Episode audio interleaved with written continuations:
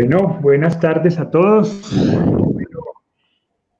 qué bueno volverlos a ver en este conversatorio el día de hoy. Nuestro conversatorio número 20, lo que nos agrada muchísimo ya.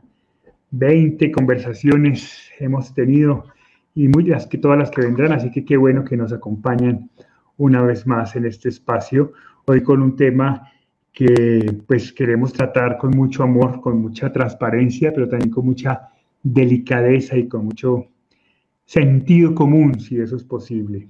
Eh, así que hola chatita, ¿cómo estás? Hola, ¿Cómo vas? Muy bien, gracias a Dios, todo bien. ¿Todo bien? Ah, bueno. Hola Pa, ¿cómo vas? ¿Cómo estás? Muy bien, muy bien, afortunadamente. Muy bien. Qué bueno. Muy bien. Entonces, eh, hoy vamos a hablar eh, arranquemos, porque hoy, tenemos mucho, mucho de qué hablar y muchas cosas que contar. Este conversatorio surge eh, por una pregunta que nos hicieron justo en el conversatorio pasado, cuando estábamos tratando las 15 tareas del duelo y hablando sobre la tarea número 15, inventariar. Entonces, una de las participantes nos preguntaba sobre cuáles han sido. mi mamá habló sobre algunas cosas que han sucedido con mi hermano que para nosotros han sido importantes, muy íntimas. Eh, entonces, ella preguntaba en concreto qué cosas eran, eran esas situaciones que habían sucedido. Así que pues no tuvimos oportunidad de responder en ese momento y creímos pertinente que pues eso ameritaba un conversatorio completo. Eh, con la idea de que pues lo que vamos a contar el día de hoy pues hace parte de una experiencia muy íntima, muy familiar, eh, que tiene sentido para nosotros eh, y en esa medida pues para nosotros ha sido valiosa. Eh, pero pues cada, duelo, como lo hemos insistido una y mil veces, pues es, diferente, ¿no? Cada, ser querido expresa su, su, proceso de duelo de manera diferente y particular. Así que algunos tendrá sentido, para otros no, y absolutamente todas esas experiencias serán importantes. Entonces, arranquemos.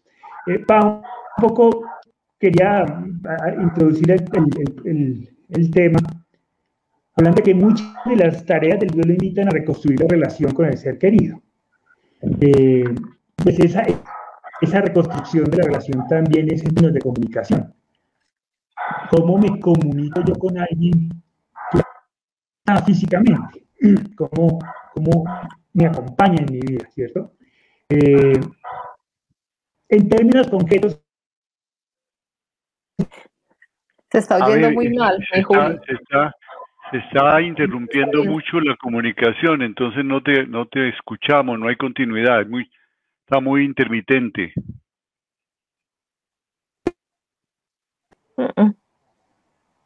No. Creo que tenemos problemas de comunicación. Aló, ¿ahí me escuchan mejor? Sí, está mejor, sí. Pero está intermitente la imagen también. Si quieres, vamos a tener problemas de comunicación.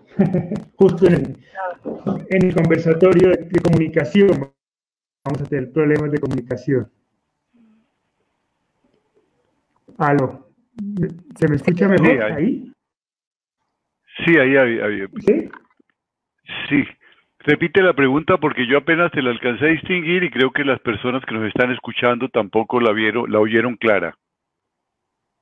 Ah, decíamos que un poco el objetivo de las tareas es reconstruir la relación con el ser querido de alguna manera. ¿sí? Eh, y pues esa reconstrucción, obviamente la comunicación es un, es un elemento importante de esa reconstrucción. La pregunta es en términos concretos y claros, ¿a qué se refiere reducir la comunión del ser querido? No, no, se, interrumpe, ¿no? No, no sé si es el micrófono o qué es. Vamos a probar una cosita aquí, bajarle la calidad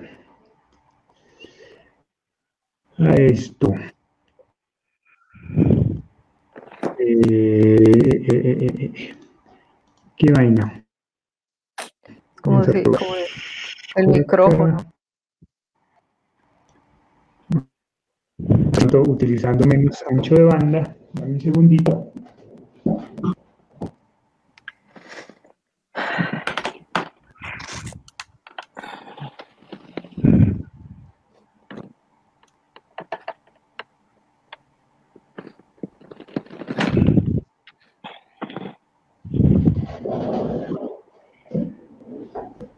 Aló. Sí. Aló. Tenemos, ahora sí tenemos mejor comunicación. Ahora sí, ahora, sí, Bien, ah. esperemos que ahora sí ya se vuelve a cortar, chatita. Algunas veces, pero sigue. Avancemos. Bueno, entonces eh, me preguntabas eh, en qué consiste eso de reconstruir la comunicación con el ser querido. Estamos hablando y que es parte, sí, que es parte de las de las de las tareas del duelo. Cuando llegamos al punto de reubicar, después de un proceso que es primero de aceptar, que no tiene que ver nada con, con, eh, con humillarse ante el dolor, con resignarse ante el dolor, sino entender el proceso de la vida. Acepto que la vida es así, que la vida tiene momentos de dicha y momentos de dolor.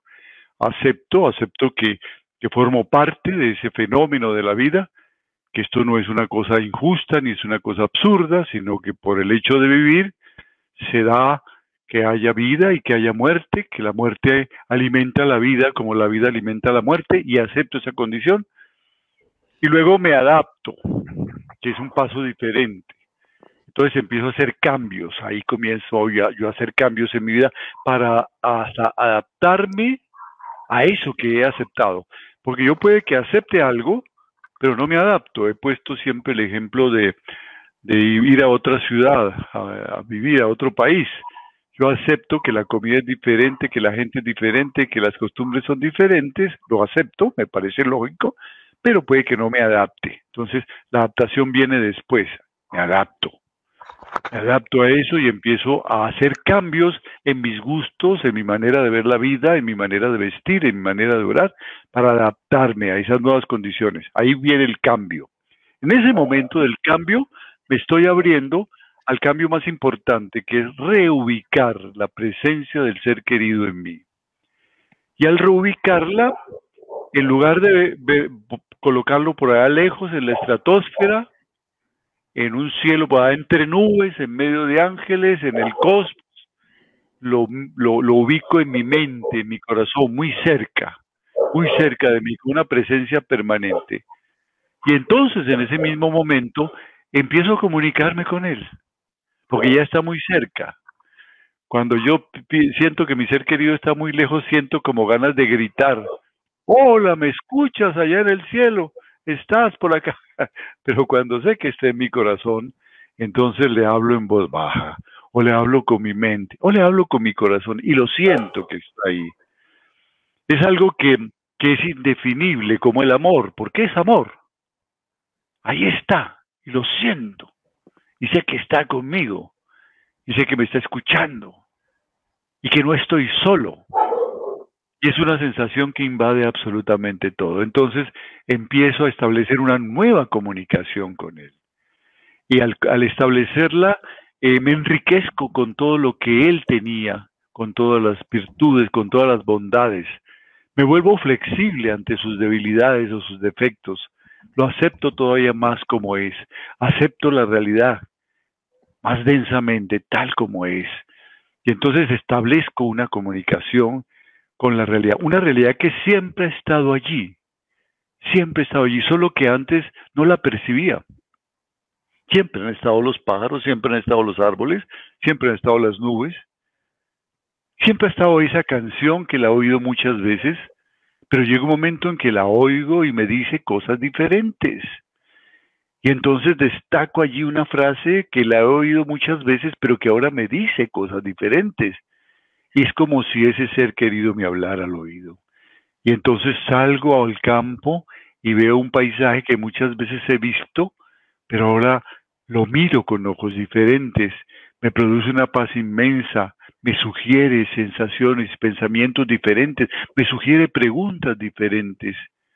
Y entonces reubico.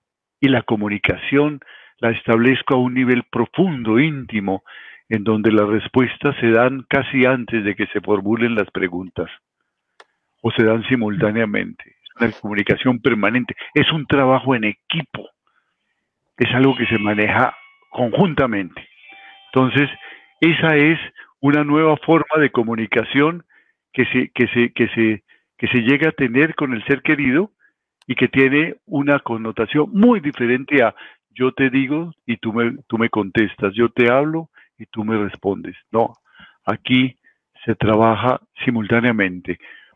Como, un poco como los gemelos, ¿no? He escuchado muchas experiencias con los gemelos en donde casi que el uno sabe lo que el otro está pensando. Entonces antes de que el otro formule la pregunta, ya sabe qué vas a decir, ¿no? Hay muchas experiencias, inclusive en talleres de psicología sobre ese aspecto. Un poco eso, ¿no? Un poco eso. Y allí es donde se da lo que llamamos la belleza inesperada, que está siempre ahí, había estado siempre a mi lado, pero no la veía porque no tenía la sensibilidad para verla, porque esa es la otro, el otro gran regalo del duelo. Nos vuelve tremendamente sensibles a las cosas. Antes pasábamos por encima de la belleza y no la veíamos. Si estaba haciendo mucho sol, bueno, qué calor tan espantoso. Y si estaba haciendo una lluvia, ah, qué frío. Pero ahora, ahora eso tiene un significado diferente, una plenitud diferente. Y la entiendo desde un punto de vista diferente. Y cada persona tiene una riqueza diferente. Siempre he estado allí, pero ahora tenemos una sensibilidad distinta, porque, porque somos dos. Somos dos para entenderlo como si se hubieran unido dos inteligencias y dos corazones. Es, eh, es un poco difícil de, de explicar, es más fácil sentirlo. Eso es restablecer la comunicación. Siempre he dicho que, pues, digamos que nosotros siempre como que tenemos, no es un discurso, porque no lo es, son maneras diferentes de contar la historia, ¿no? La misma historia que estás contando. Una es la historia esa de reconstruir y entonces cuando vemos en un paisaje, ahí está él, y cuando vemos un árbol, ahí está él, y, lo sentimos muy cerca de nuestro corazón, que es, que es cierto, que así es, que, efectivamente yo creo que, hemos ido aprendiendo a, comunicarnos con mi hermano de una manera diferente, pero hay otra parte de la historia y es eh, donde nos han sucedido cosas que para nosotros han sido significativas y para nosotros han sido reales, ¿no? Han sido impactantes. Entonces, yo creo que, y que, nosotros de alguna manera hemos hablarlo porque hace parte de nuestra intimidad y no solo eso, sino porque creemos que hay que generar más conflicto que, que tranquilidad, ¿no? Que tranquilidad. Ahora, lo cierto es que no, hemos sido los únicos que, hemos sentido cosas increíbles. En los grupos de apoyo podríamos contar.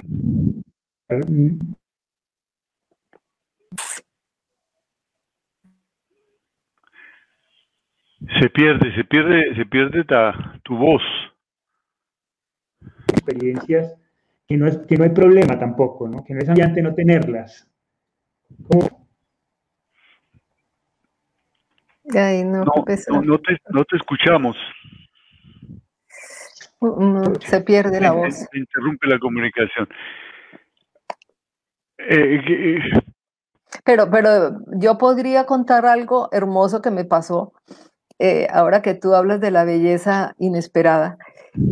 recién muerto Hugo Alejandro, me fui a acompañarte a, un congreso, a, unas conferencias que tenías que dar en una empresa en, en la ciudad de Paipa, Boyacá, Colombia.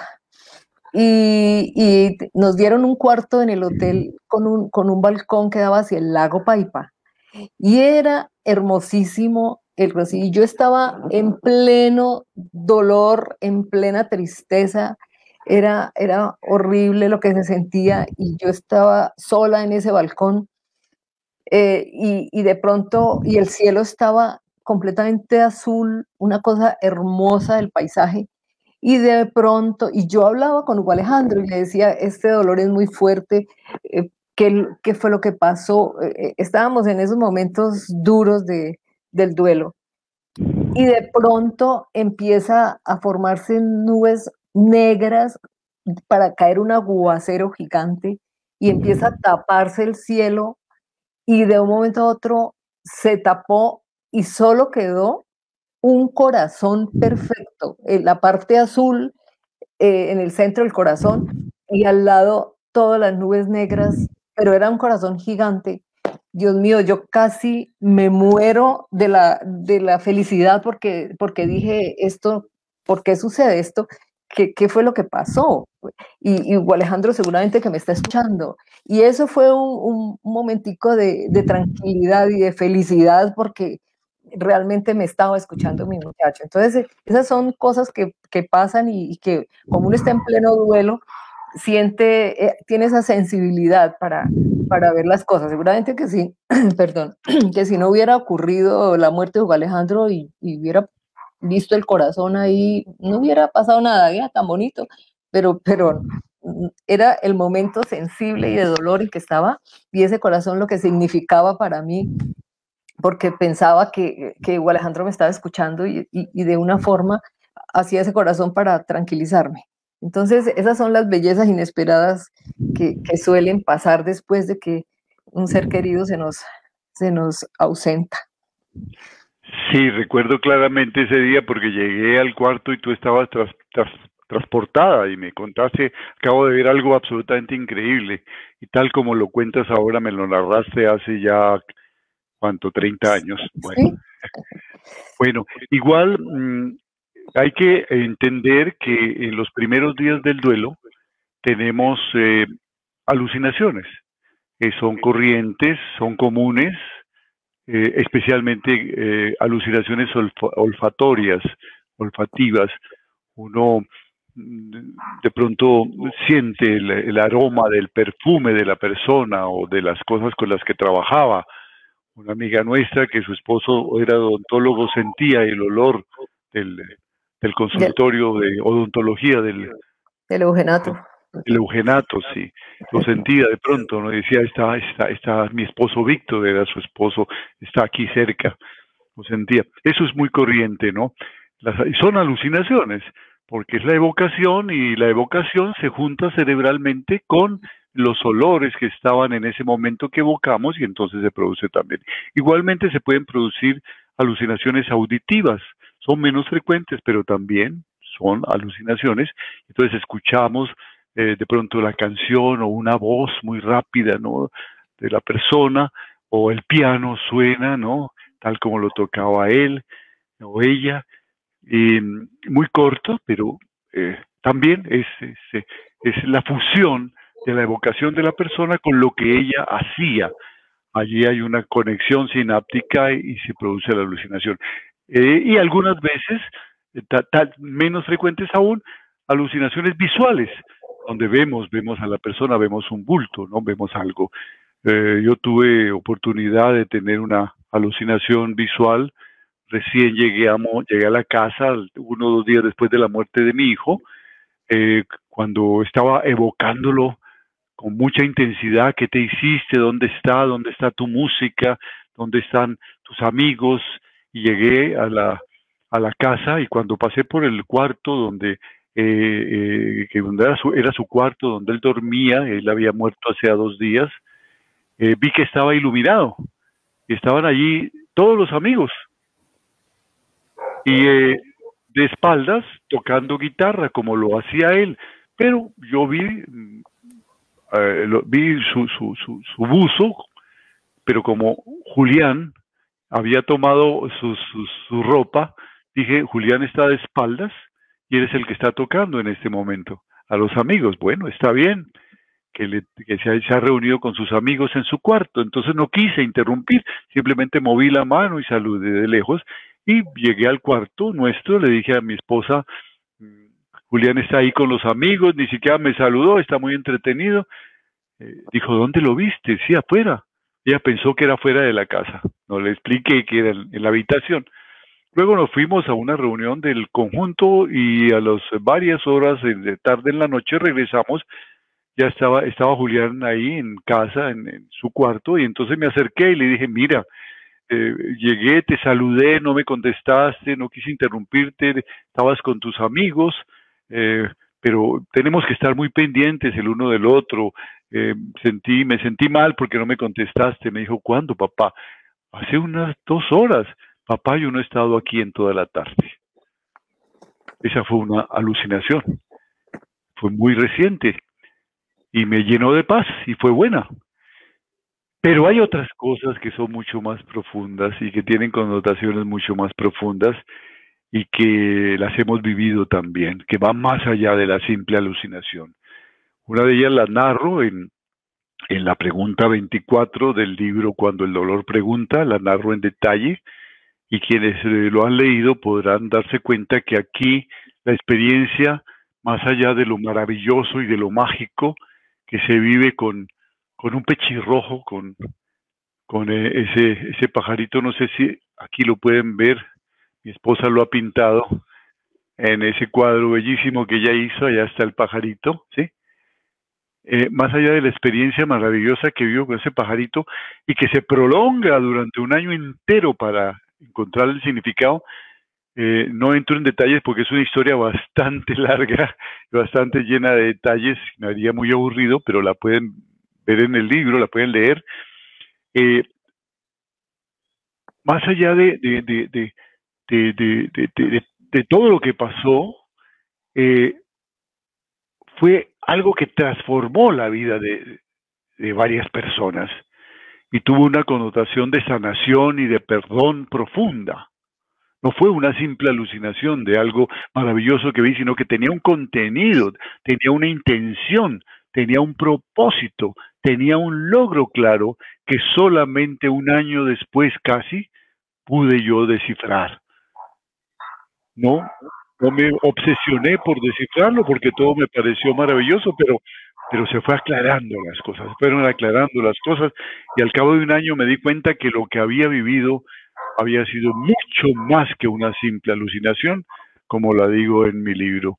Mm, eh, no, no, no me detengo en estas cosas porque a veces eh, puedo producir inquietud en algunas personas y decir, pero yo, yo quiero vivirla, yo quiero sentir la presencia. Y entonces volvemos esto un nuevo apego. Y entonces en lugar de desapegarnos de nuestro ser querido, nos apegamos a tal vez que a través de, un paisaje, de una, de una imagen, de un pájaro, nos apeguemos nuevamente. Y eso sería lamentable.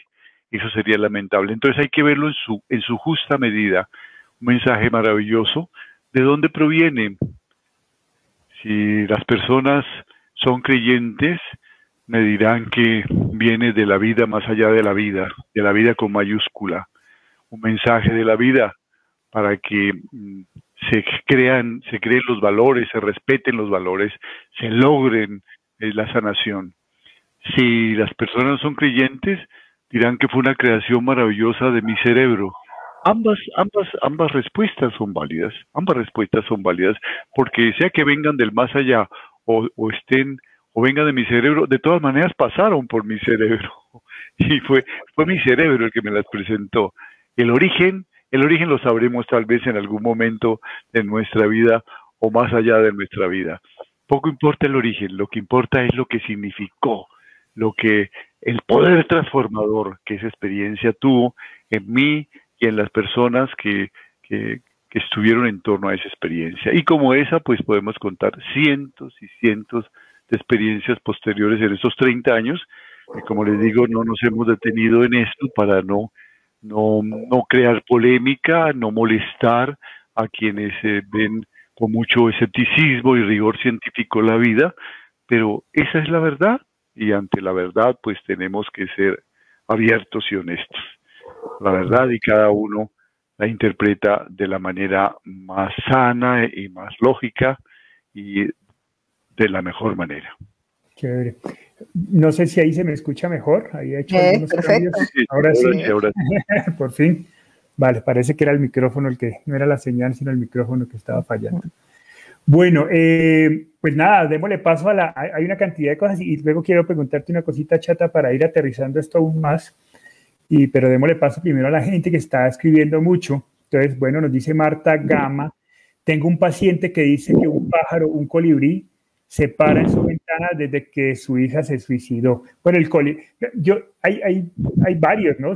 Normalmente siempre lo, lo ven a través de pájaros, nosotros, pues en nuestro caso es un pajarito, el pechirrojo, pero el colibrí, las mariposas, el colibrí es muy frecuente, de hecho hace parte también de, una leyenda maya, en donde los mayas tenían al colibrí como, como el mensajero, cuando, cuando aparecía un colibrí después de la muerte de un ser querido, era que el ser querido había trascendido y estaba en buen puerto, y el colibrí venía como a avisar, era como un mensajero para los mayas Entonces, quizás también todas estas eh, conocimiento ancestral, pues de alguna manera también está muy metido en nosotros, ¿no? En nuestra información genética. Y, ahí lo importante, allí lo importante que debe tener en cuenta Marta con ese paciente es eh, tener mucho cuidado de que no se convierta en una obsesión, de que no ah, crea que, que es el hijo que se hija que se suicidó, que vino, se, se, se, encarnó en un pájaro y entonces empieza a buscarlo con desesperación, con angustia. No, que deje fluir. Eh, veámoslo como un mensaje o un mensajero que quiere darte paz, quiere darte tranquilidad, quiere decirte que hay vida más allá de la vida, si, si la persona es creyente, quiere decirte que extiende tus alas, que vuela, que sé libre, que no te amarres al apego, te quiere decir muchas cosas, que te detengas en el tiempo, que, que, que, el néctar de la vida. El colibrí tiene muchas, muchos simbolismos importantes, ¿no? Eh, y, y, que no se obsesione porque no lo he visto, ¿qué pasó? Es que me estoy volviendo mal, he hecho algo malo, ¿dónde estás? Me olvidaste, ¿no? Porque sería lamentable que se convierta el apego al hijo en el apego al colibrí. No, estas experiencias tienen que tener poder sanador sin eh, obsesiones, sin apegos. Yo, creo que es la, la diferencia, ¿no? Y, y, eso es muy importante tenerlo en cuenta, es cuando estas experiencias comienzan a generar paz, tranquilidad, eh, comienzan a, invitarte a avanzar en el proceso de duelo.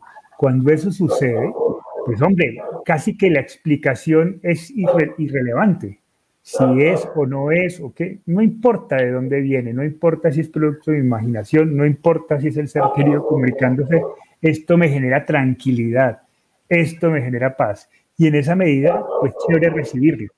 Pero si comenzamos a experimentar lo contrario, si esto comienza a generar angustia, si es que hoy no apareció el pájaro, si es que hoy no le entendí lo que me quiso decir, o si es que me está trayendo una mala noticia, pues esto ya, ya no es sano, ¿no? No es sano. Y esa, y esa es la respuesta, creo que, que Marco Antonio, que nos pregunta qué es recomendable hacer o decir al duelista cuando nos está narrando esos sucesos que son alucinaciones. En primer lugar, respetarlo muchísimo y decir qué bueno, qué bueno que estás teniendo esas experiencias, cómo te sientes con esas experiencias. Si me dice, me siento muy bien, me siento con mucha paz, bueno, son muy gratas pero no, me siento angustiado, me siento, entonces sí podemos decirle, mira, eso tu, tu cerebro que está sanando poco a poco y la manera de sanar eso es, es eh, manifestando, haciendo estas manifestaciones que son alucinatorias, no son dañinas, pero son normales para que tú vayas elaborando esas emociones fuertes. Pero si te dice, creo que, es un mensaje de mi hijo y me siento bien porque yo pensé que, que por la forma como murió, porque fue en un accidente, está sufriendo y siento con eso paz. Bueno, qué bueno, ¿no? Qué bueno que, que recibes ese mensaje, ¿no? Con el tiempo eh, podemos entrar a, razonar o a, o a teologizar sobre, o a filosofar sobre el asunto, o simplemente a razonar sobre el asunto. Pero por el momento, saquémosle el partido necesario a esa experiencia. ¿Es una experiencia buena? ¿Es una experiencia de paz? Bienvenida. ¿Es una experiencia angustiante? Entonces trata de controlar esto porque no te está haciendo ningún bien. Es una alucinación que, o mejor, te está haciendo un bien eh, en este momento y pasará y, lo debes ver en esa justa medida.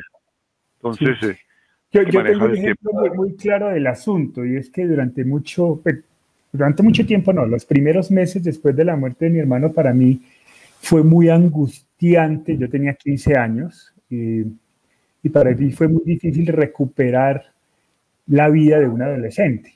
Es decir, cada vez que yo o me reía o, sentía las ganas y el deseo de divertirme y hacer cosas de joven y de adolescente, eh, pues inevitablemente llegaba una sensación de puede ser que esto no sea correcto, puede ser que no esté bien reírme en este momento, porque pues claramente la casa pues, había otro ambiente, ¿no?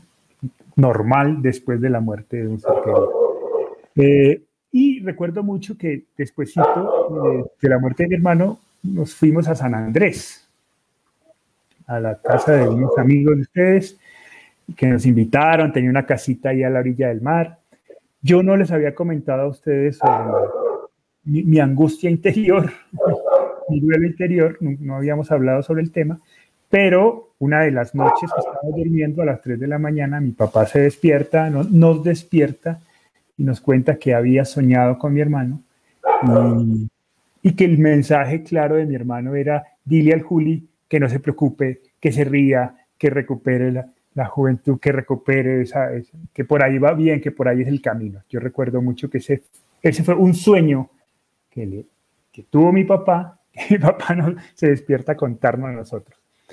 Para mí eso, antes que preguntar si era cierto o no era cierto, si era mi hermano o no era mi hermano, era una experiencia que me generaba mucha paz y mucha tranquilidad y que me ayudó de manera significativa a, avanzar en el, en el duelo. A decir, pucha, sí es válido volverse a reír. Entonces, yo nunca me cuestioné si eso era cierto o no era cierto. Porque, porque me parecía lógico, además. lo que estaba diciendo, me parecía sano lo que estaba diciendo. Pero sobre esto, ya que entramos en gastos y estamos hablando de sueños, yo sí quisiera precisar que mi experiencia en estos 30 años ha sido muy particular en ese sentido. Eh, me ha interesado mucho el análisis de los sueños y eh, toda la obra de Freud en ese sentido aporta mucho a la psicoterapia.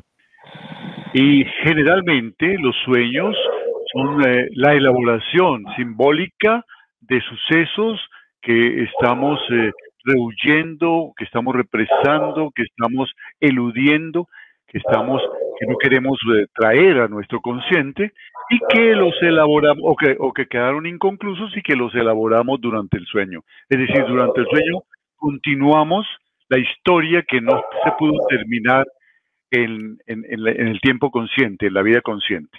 Esa es la explicación, digamos, eh, psicoanalítica del sueño. Pero debo aceptar que hay otro tipo de sueños muy diferentes que no se pueden explicar solamente desde el punto de vista psicoanalítico. Son unos sueños en donde primero son extremadamente reales, son a color, olor, sabor, color, como la vida misma, como la realidad misma, en segundo lugar, son sueños lúcidos, es decir, son sueños en donde soy consciente de que estoy soñando. Es muy importante eso. El sueño lúcido es un sueño donde yo soy consciente de que estoy soñando. Y hay personas que se especializan en tener sueños lúcidos. Hay procedimientos en psicología para desarrollar, digamos, esa habilidad. Y es muy grato porque se pasa muy sabroso, eh, se crean sueños y luego como sé que estoy en sueños, entonces empiezo a hacer cosas imposibles que solamente se pueden hacer en sueños, porque sé que estoy soñando y entonces vivo toda una aventura. Ese es el sueño lúcido.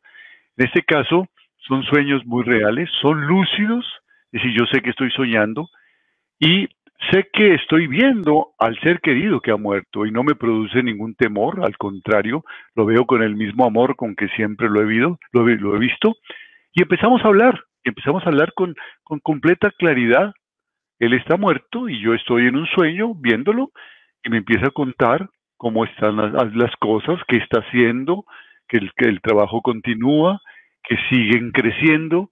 Me empieza a preguntar por todos, y más que a preguntar, a opinar. Me parece muy bien la situación de tal, ten cuidado con esto, ayuda a este en su situación y empieza a participar como si hubiera estado observando nuestra vida, ¿no?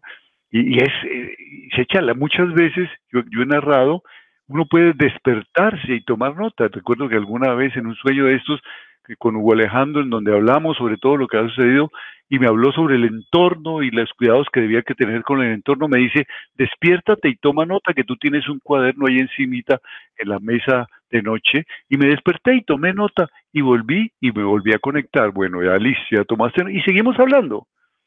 Entonces eso, eso, este, esto es más que un sueño psicoanalítico, ¿no? Y tiene otra connotación muy interesante. Al otro día, cuando uno despierta de ese tipo de sueños, en la realidad, uno no sabe cuál es la verdadera realidad, eh, pasan cosas que confirman lo que el sueño dijo. Habla con personas, se ve cosas que confirman. Estos sueños los he tenido con frecuencia, sobre todo, ahora ya no tanto, ahora lo hago más en la comunicación en estado alfa antes de dormirme, empiezo a tener una comunicación muy interesante donde, donde me sugieren cosas para el libro, correcciones, eh, ejemplos, ya no, no tanto en el sueño, en estado alfa. Y también he conocido narraciones de sueños de ese tipo en muchas de las reuniones de los grupos de apoyo, donde las personas cuentan el tipo de sueño, que eran conscientes del sueño, la manera tranquila como hablaron con la persona, no fue con símbolos ni con cosas extrañas, sino muy claramente, y luego eh, que al otro día algo les confirmó que lo que habían hablado era correcto. Eso puedo dar fe en mí y en otras personas y en otros pacientes, que es una, una, experiencia supremamente interesante que es de, de, otra índole de los simples sueños psicoanalíticos. Como en el anterior caso, no debemos buscarlos, no debemos obsesionarnos. Yo pienso que cuando se tiene una paz profunda, cuando se logra la sanación, en el duelo, pues se puede uno sintonizar con, con frecuencias que están un poco más allá de las normales, y, pero hay que tener salud mental. Eh, es como pretender sintonizar las emisoras de FM o de onda corta con un radio que tiene las pilas bajitas. Después del duelo tenemos las pilas bajitas y necesitamos renovar. Por, eso es tan importante la aclaración que nos hace Nadis Ballesteros y quizás por eso nosotros este tema no lo tocamos con mucha frecuencia, ¿no? Ella nos dice, ojo con la obsesión, a veces simbolismos y esto afecta en la elaboración del suelo de forma normal. El colibrí lo han relacionado con la muerte y con otros estados emocionales, pero no deja de, no deja de ser una leyenda. Cuando estamos en duelo debemos conectarnos con el aquí y el ahora, no fantasear. Yo estoy de acuerdo con Nadis eh, en la medida en que en que si estas experiencias te desconectan de la realidad, pues no son sanas. Pero hay algunas experiencias que te conectan con la realidad, que te hacen estar más presente, el, sentir con mayor intensidad la naturaleza, te hacen ver cosas, el presente de manera diferente. Eh, pero sí, sin duda, sin duda alguna, al comienzo del duelo es muy delicado porque es muy fácil que eso se convierta en una obsesión, ¿no? Y por eso lo aclaramos desde el principio. Vamos a tratar un tema que nunca lo hemos tratado, que, nunca lo hemos tratado ni lo acostumbramos tratar porque tiene connotaciones muy delicadas. Pero lo vamos a tratar en su contexto de verdad. Ni tanto que queme al santo, ni tanto que no lo adorne. Eh, volvernos absolutamente cientifistas y decir que todas las experiencias son fantasía, no es así por, lo menos no es nuestra verdad, pero apegarnos y obsesionarnos con esto tampoco es, es, que es, conveniente, no es bueno, es negativo, es negativo. Pero la vida es mucho más, mucho más. Yo, yo, yo, yo soy un cientifista, creo en lo que se puede reproducir en el laboratorio y he sido muy pragmático. Y antes de ser psicólogo fui ingeniero electrónico, ingeniero industrial y fui muy pragmático. Y solo creo en lo que se puede medir, pero tengo que aceptar que la vida me ha dado algunas eh, eh, revelaciones importantes y las, y las cuento con toda la honestidad, tal como son. Cada uno puede tomarlo como, como bien eh, su, su formación lo interprete. Creación del cerebro, perfecto. El cerebro es maravilloso y crea este tipo de cosas y ahí está muy bien. Creación de algo maravilloso que hay más allá de la vida, porque la persona cree en la vida más perfecto. Lo importante es, ¿te hace bien o se te vuelve una obsesión? Esa es la pregunta. Eso te da paz, te tranquiliza, te ayuda a elaborar tu duelo, te pone pies en tierra, que es lo paradójico, Eso, eso pasa y pasa muchas veces. Y a veces una experiencia de estas hace que un duelo complicado de la noche a la mañana fluya. Y ya, y terminó, y terminó la fantasía, y terminó la experiencia. La experiencia vino en el momento justo. Tenemos un caso dramático de esto, donde un padre andaba con su revólver, su revólver en la cartera, esperando encontrarse con la médica que había equivocado el diagnóstico por el cual murió su hijo y su hijo y su hija, ambos muertos, se aparecen en sueños y le presentan a la doctora. Y le dice, ah, ella es nuestra amiga, papá, respétala. Y el sitio en donde eh, se reúnen con esta señora en sueños es el sitio donde él llega desde Estados Unidos para la reunión del el aniversario de nuestro grupo al que lo estábamos citando. Llega directamente del aeropuerto sin conocer ese sitio y dice, aquí me reuní en sueños ayer con mis dos hijos y, y sanó en ese momento. Sanó en ese momento. Y ya, y basta. Y no, y no, no intentó volver a soñar sobre el asunto. Hay cosas producto de nuestra mente, de nuestro cerebro, qué maravillosa es nuestra mente. Qué bueno que así sea.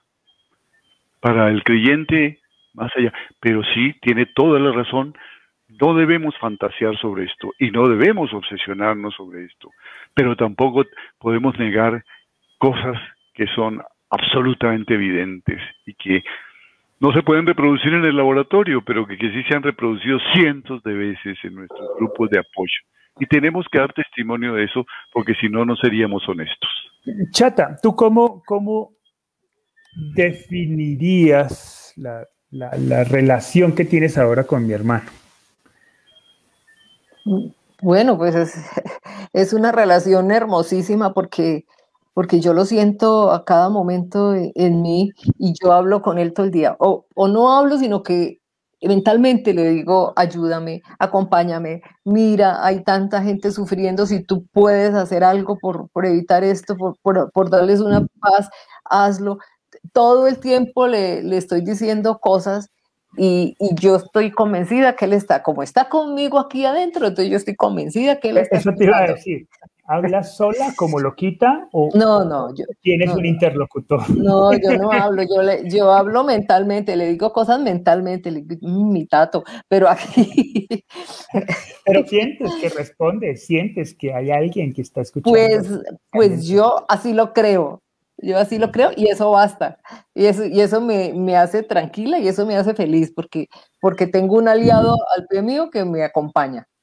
Eso es como lo mismo que, que, decirle a Dios, acompáñeme. Y lo mismo que decirle a la Virgen, mire, ayúdeme. Entonces, igual le digo a Alejandro, ayúdeme, acompáñeme. Y, y em, yo no sé, él, las cosas me dan tranquilidad, me dan paz. Y, y eso es lo importante, que uno consiga estar tranquilo eh, eso me sucedió recién murió Alejandro, que, como le avaliaron su carita y, le entró una bala por la mejilla y le salió detrás del oído, para mí eso era terrible, era, era una cosa horrible lo que yo podía sentir porque yo decía, le dañó sus muelas que tanto le cuidé, que tanto eh, eran lindas y, que eran mi orgullo de odontóloga, tener, que tuviera esos dientes hermosos yo decía, le dañaron sus, dientes, ya no oye por ese oído porque le salió, bueno, era horrible todo lo que yo pensaba y eso no me dejaba vivir. Hasta que me soñé que él entraba a, un salón de conferencias donde estaba yo y entraba muy bien puesto con su vestido con el que se graduó, su corbata, cosa que no era usual en él porque él era irreverente, él no se ponía corbata. Y, entró y, y, con su sonrisa de siempre, porque él se reía de cordal a cordal y entra mirándome y me dice mamá. Yo le, se pone el dedito acá en este dedo donde entró la bala y yo le veía ese sitio blanco, ya cicatrizado. Y entonces él me decía, mamá, eso que tú ves aquí, eso ya no importa. Y se, y se reía. Con ese pequeñito mensaje que tuve en ese sueño, se sanó mi angustia completamente de eso. Entonces yo decía, es verdad, ya, ya eso no importa, es, eh, ahorita está bien, ahorita no le duele nada, ahorita no tiene cicatrices, no tiene heridas. Entonces eso me daba mucha paz y eso basta para, para, para que el sueño sea efectivo. Eh, bueno, voy a desatrasarme porque hay un montón de cosas que nos están contando y que no quiero dejar pasar porque me parece importante también lo que todos están comentando, además porque hay de todo, ¿no? Hay personas en duelo que han tenido experiencia, hay psicólogos, tanatólogos que nos están acompañando que también dan su punto de vista. Y pues de eso se trata esto, ¿no? Ni más faltaba que fuéramos a dar cátedra sobre, menos sobre este tema, que es tan sí, y cada uno siéntase libre de comunicar lo que siente, ¿no? De eso se trata. Entonces, Rosan dice, a mí me pasó que cuando falleció un ser querido no pude verlo, no tuve fuerza para despedirme de él físicamente y no me sentí liberada hasta que tiempo después pude ir a despedirme de él a su tumba. Fue como soltar tanta carga y aceptar que él ya no estaba más. Chévere. Ruby nos dice, sentir esa sensación de la presencia de ese ser querido debe ser agradable, porque uno puede darle una explicación de tranquilidad, calma y armonía, dándonos un mensaje de que el ser querido nos quiere manifestar que está en paz y que su vida eterna está gozoso. Bien. Eli Chirino nos dice, ¿cuándo sabemos si es un simple sueño o nuestro ser querido ciertamente nos está comunicando que está bien? Pucha vida. La, conclusión a la que he llegado de esto, eh, eh, de lo que yo llamo sueño psicoanalítico, la diferencia entre el sueño psicoanalítico o el sueño de comunicación, es que el sueño de comunicación es tremendamente real en primer lugar, muy claro, es como, como la realidad que estamos viviendo, es una experiencia absolutamente clara, no hay, no hay simbolismos extraños, no, es, es un conversar como en la realidad, tal cual, donde estamos plenamente conscientes. Yo estoy vivo y estoy frente a mi ser querido que ha muerto, a quien amo, y nos abrazamos y. Eso es lo primero, una realidad total. Eh, segundo, es un sueño lúcido. Yo sé que estoy soñando. Sé que esto es un sueño. Quiero aprender algo. Es un sueño muy positivo, tercer lugar. Siempre hay cosas muy, muy positivas, hay mensajes muy positivos y muy claros y muy concretos que van en beneficio de la persona que está durmiendo, que está, que está teniendo el sueño o de otra persona que está relacionada con él. Y cuarto, al otro día, cuando uno despierta, algo en el día le, puede, le permite verificar lo que durante el sueño el mensaje le, le comunicó. Eh, sueños psicoanalíticos, sueños de comunicación, yo los distingo. Eh, creación de la mente, comunicación con el más allá, no, no ese es el punto. No, hay cómo afirmarlo. No hay cómo afirmarlo ni negarlo, pero sucede y es positivo, y si es positivo y es bueno, y como nos dijo la, la, nuestra uh, oyente, videoaudiente, sin obsesiones, mm. sin obsesiones, con pies en tierra y sin estar buscándolo y estar apasionadamente desesperado porque no lo he vivido. Esto es lo grave y por eso este tema lo tratamos con profundo respeto, pero también con profunda honestidad y verdad, sin agregar un ápice a lo que no es hay otra cosa que quiero complementar, ¿no? Nosotros no estamos hablando aquí como parapsicólogos ni, ni expertos en, en, hablar con muertos ni nada por el estilo, ¿no? Estamos contando una experiencia familiar, personal, eh.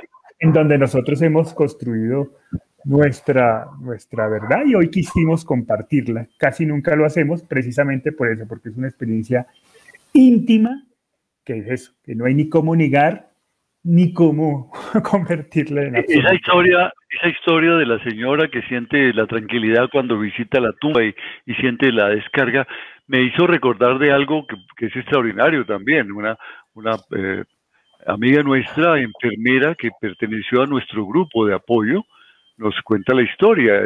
Su hija muere y tenían una perrita que era el, el cariño de su hija, el amor de su hija, cuando su hija muere, eh, la señora queda sola, queda con la perrita, no tiene nadie más en el mundo. Ella es madre soltera, no tiene familia, no tiene padre, no tiene madre. Su hija muere, que era con la que le ayudaba económicamente y la que le acompañaba, y queda solita con su trabajo de enfermera. Tiene una, una, una, una bicicleta para transportarse. y la, perrita se empieza a enfermar, se empieza a caerse el pelo y ella la lleva al veterinario y el veterinario le dice que, que, tiene una situación de angustia la perrita, que qué ha pasado, él le cuenta que murió su ama, la, la, la, hija, recientemente, y entonces le dice, ah, eso es, ella está haciendo su duelo, y por eso se le está cayendo el pelo, tiene, tiene mucha, mucho dolor la perrita. Entonces ella decide que la próxima vez que vaya al cementerio a visitar a su hija, que es un cementerio de estos eh, campestres muy grandes en, en, las estribaciones de las, de las montañas de Cali, eh, va a llevar a la perrita y la lleva en el canasto que tiene su bicicleta, deja la bicicleta fuera del cementerio porque no la pueden entrar, allí hay un sitio donde se pone con una cadena las motos y las bicicletas y en ese momento la perrita salta, nunca ha ido al cementerio y sale corriendo y empieza a subir montaña arriba, uno o dos kilómetros y ella detrás la pierde. La perrita le toma muchísima ventaja. Cuando llega finalmente a la tumba, la perrita está sentada frente a la lápida, encima de la lápida, que son esos cementerios de campestres, encima de la lápida, aullando, aulla durante unos 10, 15 minutos y luego viene a lamer a, ella y, a, que la abrace cuando ya llega la, enfermera a su lado. Dice, a partir de allí se sanó y yo también empecé a sanar. Ambas tuvimos un encuentro con el amor. Es un hecho real. ¿Qué pasó allí? Bueno, pasó. Pasó. Ahora, ¿qué pasa si, si no me sueño con él, si no tengo experiencia, si nada? Pues nada, no, no, no, no, es una, es otra manera. no pasa nada. Y el, duelo se puede y se debe hacer independientemente de buscar cualquiera de estas es correcto. Yo creo que ese, eso también es otro mensaje, ¿no? El proceso del duelo es independiente a ese tipo de experiencias. Y eso también es importante. Si el proceso de duelo se está centrando en este tipo de experiencias, tampoco es sano. Por ahí no es el asunto, porque finalmente el proceso de duelo es un proceso de, de desarrollo personal, en donde yo entiendo una nueva manera de ver mi vida. Pero si esa vida se convierte en una obsesión por por ver al muerto en sueños o por verlo en pájaros, pues eso no es sano tampoco, ¿no? Eso no es sano. Esto son experiencias adicionales que generan paz y que tienen que generar paz. Y si no es así, pues no vale la pena que, existan esas experiencias. Bien, hay un montón de cosas, pues pucha, me atrasé y se nos está acabando el tiempo. Marta María Humano dice, un día le dije a mi hija, si tan solo supiera cómo estás, soñé que me entregaba una tarjeta donde decía, en miles de colores. Feliz, feliz, feliz. Chévere, bonito sueño. Eh, Betty nos dice, mi papá falleció hace siete meses y solo lo he soñado una vez. Me dijo que está bien, que me escucha, eh, me ve y que está aquí conmigo. Chévere también. Ese, mensaje es muy frecuente en los grupos de apoyo.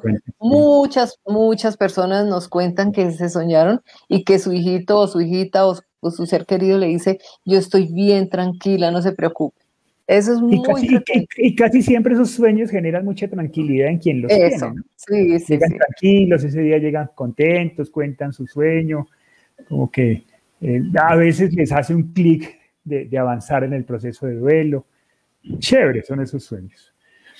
Montse Mondragón nos dice, así es, eso siento, mucha paz, tranquilidad y sobre todo su mensaje de su amor y cariño porque al ver el pajarito rojo, el pajarito rojo bella, tengo mucha paz en mi corazón.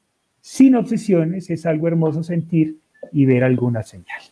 Ay, sí, siente uno bien.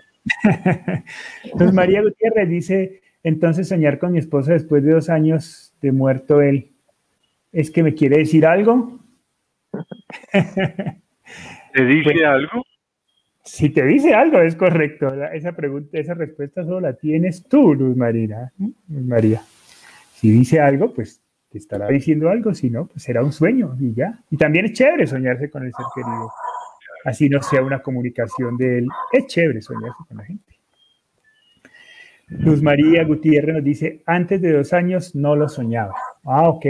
Tuvo dos años sin soñarse con él y después de dos años está comenzando a soñar con él chévere, pero pues si te dice algo o no te dice nada, pues la respuesta solo la tienes tú, nadie ah, es que, eh, pero es muy rico volver a verlos en sueños, y eso a ah, mí me encanta. Yo soy feliz que me sueñe con mi papá, con mi mamá. Digo, ay, los vi otra vez su parte física, porque realmente pasa el tiempo y, y se le va como perdiendo a uno la imagen, la imagen física.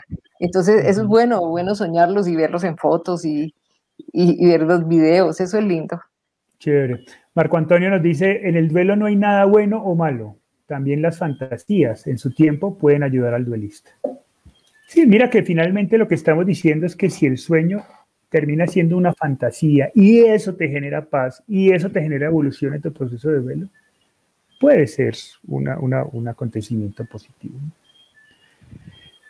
Eh, Clau Cami RRS, cuando murió alguien muy especial los días antes de su muerte sin saber que estaba enfermo, me sentí muy mal, demasiado enferma y no había motivo. Después mi hija lo vio en el estudio y sin conocerlo lo descubrió cómo era él. Soñé después de su muerte varias veces. Lo escribió, perdón. Sin conocerlo lo describió como era él.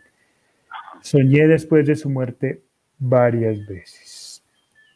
Eh, nos dice Diana Lieberman, cuando uno cree no necesita ver, solo es importante creer y punto. Vale, sí. Así es. Marta Gama nos dice, esto es lo más importante porque ayuda cuando es como sentirlo cerca, pero verlo como si no está es volver a perderlo de algún modo. ok. Eh, por acá hay algunas preguntas.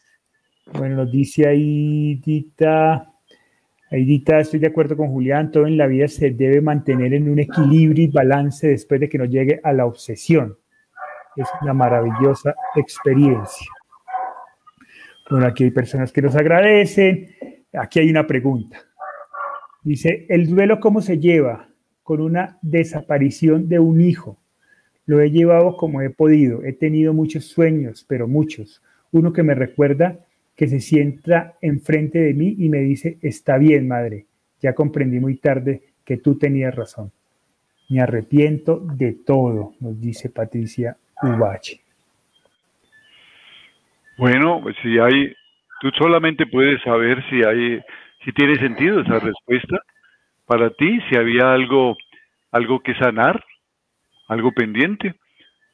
Eh, es un sueño de comunicación, es un sueño psicoanalítico tuyo donde tú misma te estás sanando. Lo importante es, ese sueño te dice algo y te sana y te da un empujón. Acéptalo, acéptalo.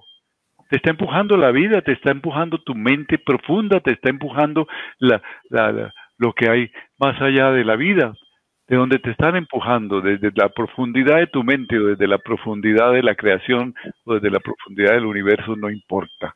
Pero te dice algo, te sana, hay algo pendiente, eso es lo importante.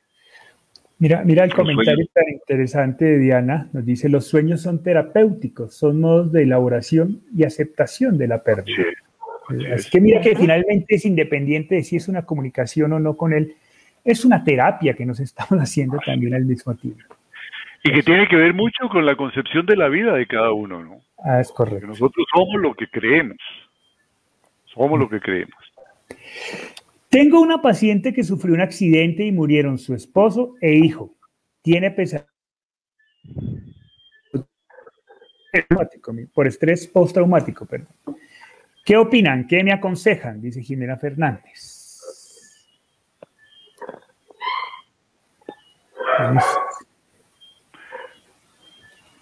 Bueno, ahí, si hay un estrés postraumático que ha sido diagnosticado por una, por un psicólogo, por un psiquiatra, hay que, hay que trabajar el estrés. Porque una cosa es el duelo, que es normal, que no es una enfermedad, que es un proceso que se elabora con toda la, eh, sin, sin, sin, ningún eh, aspecto patológico, y otra cosa es el estrés postraumático en donde necesita la atención de un especialista, necesita una intervención y hay que darle eh, la importancia a ese manejo para poder que el duelo fluya y les ayude a todos a que fluya, porque alguno y más el hijo tiene estas pesadillas, hay que trabajarlo, mucho amor, mucha comprensión, mucho acompañamiento, mucha consideración y tratamiento. Sí. Marta Gama nos dice una pregunta, ¿por qué hay un paciente, perdón, una pregunta porque hay un paciente que perdió a su hijo, lo mataron, y ella quiere que le diga que está bien y feliz, porque comenta que su hermana muy querida la soñó cuando murió. Eso es muy frecuente, ¿no? Que a veces algunos familiares sueñan y otros no. Puede haber ahí una preocupación. yo, yo, siempre ante esa pregunta le digo, ¿qué, qué, te, ¿qué te dicen tus creencias? ¿Es una persona creyente? Sí, yo soy cristiana, soy católica, soy creyente. Entonces, ¿cuál es el problema? ¿Cuál es el problema? ¿Hay vida después de la vida para ti? Es el momento en que hagas eh, una aceptación plena de lo que de tu fe, de tus creencias. Le dice, "No, yo yo no soy creyente, yo soy atea, absolutamente soy escéptica eh, completamente." Bueno, entonces, ¿cuál es el problema de pensar que está, que está, que está, simplemente ya no está. Si hubo, si, si, estaba angustiado, si sufría, ya no está sufriendo. Ahora la que tiene que enfrentar la vida eres tú, ¿no? Entonces, desde cualquier punto de vista, es un patinaje que no tiene sentido. Si se tiene fe, parece que cuando preguntan que quiere saber si está bien, es porque tienen fe en que hay una vida más allá de la vida. Entonces, tengan fe en que hay una vida más allá de la vida. Y sobre todo, tengan fe si creen en un Dios, en un Dios de amor, y no en un Dios inventado por los hombres que castiga y tiene infiernos para castigar. Eso no es un Dios de amor. Dios perdona, Dios ama. Si es que existe un Dios, debe ser un Dios de amor. Entonces, denle la validez real a la creencia en Dios y no creemos dioses a nuestra imagen y semejanza. Chatita, esta pregunta quisiera que, que, le respondieras tú, de Alexandra Montealegre, porque pues tú fuiste la que tomó esa decisión en nuestro caso. Eh, mi esposo murió hace dos meses de un infarto fulminante. ¿Cuándo creen ustedes que uno debe tomar la decisión de regalar su ropa? ¿Cuál es el balance equilibrado? ¿Existe algún tiempo que deba tener en cuenta? No, no, no existe ningún tiempo. Eso es de acuerdo a cada uno. Yo, por ejemplo, a los 8 o 10 días empecé a arreglar el cuarto, digo Alejandro, porque yo necesitaba salir de, de ese dolor. Yo sabía que, al enfrentar ese momento iba a ser muy duro y yo dije, tarde o temprano tengo que hacerlo, lo voy a hacer ya. Entonces son decisiones de cada uno. Cada uno, según cómo se sientan eh, de capaz de, hacer eso, lo, deben hacer. Entonces, eh, pero entre más rápido se hagan las cosas, más rápido supera uno el dolor y, y no sufre tanto, porque hay que hacerlo, tarde o temprano. Y, yo quise hacerlo personalmente por eso, porque dije, yo misma lo hago así, llore y me dé contra las paredes y, me pase lo que me pase, tengo que hacerlo.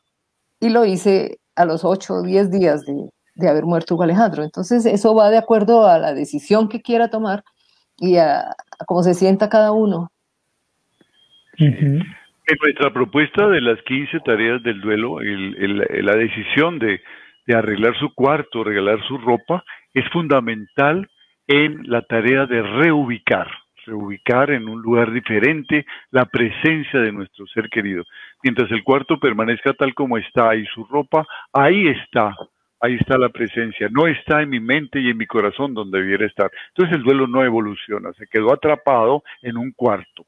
Entonces, pintar el, cuarto, redecorarlo, regalar la ropa, a personas que, le van a dar buena utilidad, evita la momificación del duelo, porque tal como se queda el cuarto, así se queda el duelo atrapado en mi mente y en mi corazón, y no avanza, no fluye, hay que dejarlo que fluya para lograr la tarea de reubicar la presencia del ser querido. Creo que ese puede ser un tema que, que podemos tratar en el próximo conversatorio, porque veo que hay mucho interés, hay muchas que se repiten de, por parte de la gente de qué hacer con las cosas, ¿no? De hecho, yo recuerdo que mi mamá regaló, pero cuando fue a botar todo y a regalar todo lo de mi hermano, mi hermano tiene una ropa fantástica. Yo le dije, no, espérate, que a mí me quedan algunas y me gusta la ropa, déjame, déjame unos sacos. yo no me lo para mí era un tormento verte con esa ropa, porque entraba con esos pantalones igualitos y, yo veía entrar a Alejandro, y para mí era un tormento, pero, pero bueno, lo disfrutaste tú. y para, mí era chévere ponerme la ropa de él, había un saco eh, como grisecito que tenía muy bonito, muy chévere, muy fino, además porque él no compraba, él le gustaba comprarse ropa buena. Era tenía muy buena, muy buena ropa. Creo que se puede hacer un conversatorio posterior bueno, se me ha quedado, pues, se nos fue el tiempo volando y se me ha quedado un montón de, preguntas al aire.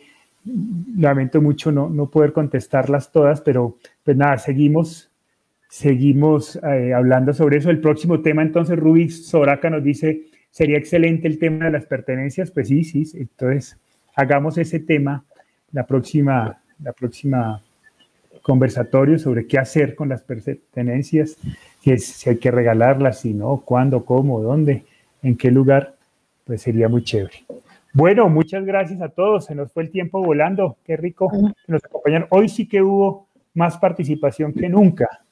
Eh, y pues lamento no haber podido eh, compartir todas las, las, las, participaciones, pero bueno, seguiremos. Ahí, ahí quedan colgadas, así que por favor revísenlas. Sería muy interesante que las revisen y que veo que como el video queda colgado, ustedes pueden seguir interactuando a través del chat y seguir respondiendo lo que algunos han escrito y comentando más cosas. Así que sería muy chévere seguir leyéndolos, escuchándolos y nos vemos pues el próximo conversatorio ya con el tema ya definido de qué hacer con las cosas de nuestros seres queridos que se van. Muchas gracias, chatita, por todo. Bueno, bueno, hijito, quedaron muchas cosas en el tintero interesantes y lindas, que producen paz y felicidad, porque no, no se han ido. Ese, es lo importante, no se han ido, están, permanecen en nosotros y, eso es lo lindo. y no generan apego, generan amor incondicional. Eso es importante. Esa, esa presencia tiene que ser liberadora, no tiene que ser producto de más apego. Ese es, ese es el mensaje final de todo esto, ¿no? Y si eso libera, pues bienvenido todo lo que vean, sean alucinaciones o no, bienvenidas si es que liberan y, nos vuelven mejores seres humanos en este mundo. Ese es el objetivo final.